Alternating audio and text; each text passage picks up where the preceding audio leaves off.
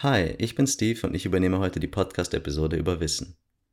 Was ist Wissen im Ursprung? Was ist Wissen in seinen Wurzeln? Das Wort geht zurück auf Mittelhochdeutsch Witzen mit zwei Z geschrieben und Althochdeutsch Witzan und stammt wahrscheinlich aus dem indogermanischen Ued, erblicken, sehen. Somit leiten sich auch Lateinisch videre, sehen und Sanskrit Veda, also Wissen ab. Wissen bedeutet, verschiedene Fähigkeiten zu erlernen, die auf Erfahrungen mit der Umwelt beruhen diese Erfahrungen beziehen sich auf das Handeln, woraus sich verschiedene Handlungsmuster entwickeln. Wissen zu erwerben führt uns auch zu einem wichtigen Ziel, und zwar den Sinn im Leben zu finden.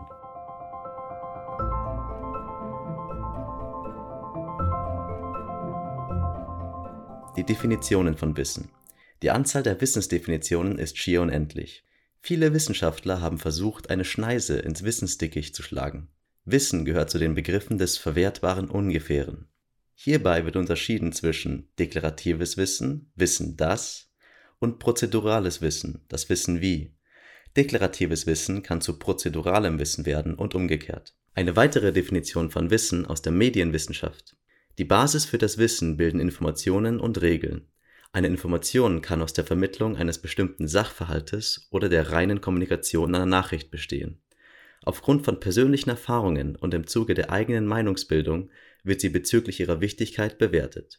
Wird sie als wichtig und relevant eingestuft, so wird sie nachhaltig gespeichert und kann im Alltagsleben und täglichen Handeln angewandt werden. Unwichtige Informationen werden zwar kurzfristig gespeichert, dienen aber nicht der Wissensvermehrung. Die Fähigkeit, das gespeicherte Wissen anzuwenden, wird Kompetenz genannt. Und um auch Wikipedia zu zitieren, Wissen wird in der Erkenntnistheorie traditionell als wahre und gerechtfertigte Meinung bestimmt.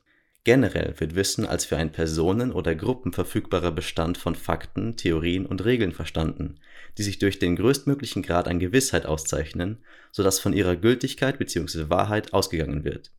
Paradoxerweise können daher als Wissen deklarierte Sachverhaltsbeschreibungen wahr oder falsch, vollständig oder unvollständig sein. Erpenbeck und Sauter definieren den Wissensbegriff im engeren Sinne Regeln, Werte und Normen, Emotionen und Motivationen ausschließendem Sinne und im weiteren Sinne alle Bewusstseinsresultate, auch die vagen, wertenden wie Glauben und Meinen und die damit verbundenen Emotionen und Motivationen einschließend. Diese beiden Begriffe laufen oft über und ineinander.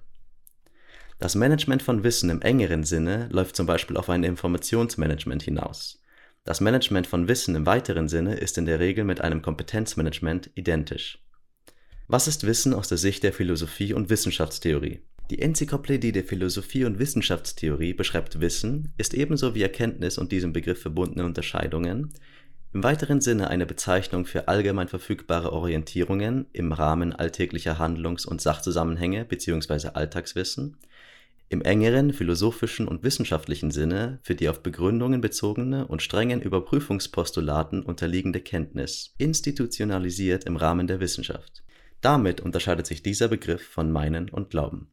Wie Wissen angewandt wird. Wissen im engeren Sinne wird benutzt, wenn erklärt wird, dass Wissen das Ergebnis der Verarbeitung von Informationen durch das Bewusstsein ist und als verstandene Information bezeichnet wird. Wissen ist die Vernetzung von Informationen, welche es dem Wissensträger ermöglicht, Handlungsvermögen aufzubauen und Aktionen in Gang zu setzen. Wissen ist das Resultat einer Verarbeitung der Information durch das Bewusstsein. Damit gehören zum Wissen im engeren Sinne die Kerngegenstände der Logik, also Termini, Aussagen und Operatoren, Daten, also Einzelinformationen innerhalb umfassender Informationssysteme, die Bezugsinformationen in Gestalt von geordneten Datennetzen und Theorien voraussetzen, Informationen als kontextbezogen verknüpfte Daten, wobei Kontexte alle explizit fassbaren physischen oder geistigen Dinge, Eigenschaften, Relationen und Prozesse sein können, und Sachwissen, Methodenwissen und Kenntnisse der enge Wissensbegriff versteht unter Wissen nur das gleichsam positive Sachwissen von der Wirklichkeit, also Kenntnisse, die von Regeln, Werten, Normen, Kompetenzen und Erfahrungen,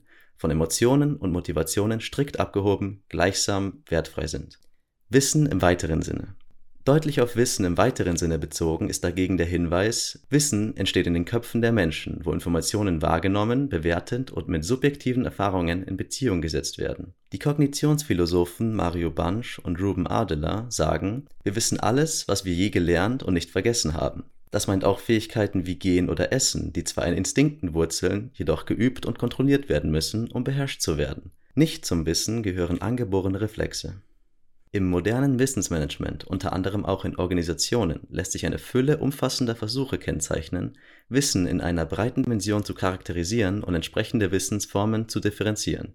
Oft wird ein entsprechender Selbstorganisationsansatz, der radikale Konstruktivismus, zum Ausgangspunkt für das Verständnis von Wissen und Wissensmanagement gewählt Davon ausgehend plädieren Reinmann-Rottmeier und Mandl ausdrücklich für eine Höherbewertung von Gefühl, Intuition und Kreativität beim Umgang mit Informationen und Wissen.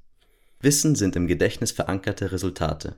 Guido Franke, die wissenszentrierte Perspektive von Kompetenzen analysierend, stellt fest: Wissen ist ursprünglich immer etwas im Gedächtnis eines Individuum Gespeichertes bei dem Wissen handelt es sich um im Gedächtnis eingetragene Resultate psychophysischer Prozesse, insbesondere von sensorischen, motorischen und kognitiven Operationen. Der Europäische Leitfaden zur erfolgreichen Praxis im Wissensmanagement erklärt: Wissen ist die Kombination von Daten und Informationen unter Einbeziehung von Expertenmeinungen, Fähigkeiten und Erfahrung mit dem Ergebnis einer verbesserten Entscheidungsfindung. Wissen kann explizit und/oder implizit, persönlich und/oder kollektiv sein mit der berühmten Unterteilung in explizites und implizites Wissen werden Werte in den Wissensbereich hineingeholt, was allerdings die Beschreibung erhöht, aber dennoch ihren Realismus. Franke geht, eingedenk der enormen Vielgestaltigkeit von Wissen, in der Absicht, eine handlungsrelevante Wissenskategorisierung vorzulegen, von drei grundlegenden Wissensarten aus. Erstens Sachwissen. Dinge, Sachverhalte, Ereignisse, Vorgänge, Entwicklungen, Bedingungen, Regel- und Gesetzmäßigkeiten repräsentierend. Zweitens Motivatorisches Wissen eigene Verhaltenstendenzen, Bedürfnisse, Absichten und Wertvorstellungen betreffend.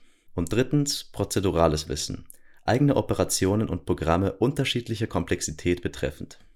Die Wissensbereiche unterscheiden sich je nach Gedächtnistyp und Wissensinhalt im Speicherort unseres Gehirns. Das motorisch-prozedurale Gedächtnis, das Fähigkeiten und zugehörige Handlungsabläufe in den Basalganglien und im Kleinhirn speichert das episodische und semantische Gedächtnis, das Orte und Handlungen sowie sprachliche, also bewusstseinsfähige Inhalte in der rechten und linken Sphäre des Großhirns speichert, und das emotionale Gedächtnis, das emotional-motivationale Wertungen im Thalamus und der Amygdala speichert. Was ist Wissen? Der Unterschied zwischen explizitem und implizitem Wissen. Zuerst das explizite Wissen. Explizit steht für ausdrücklich und ausführlich. Es ist Wissen, das sich formal, das heißt in grammatikalischen Sätzen, mathematischen Ausdrücken, technischen Daten, Handbüchern und dergleichen artikulieren lässt und problemlos von einem Menschen zum anderen weitergegeben werden kann. Explizites Wissen lässt sich nach aufwendigen Transformationen, Auswahl wesentlicher Elemente und Vereinfachungen explizit darstellen.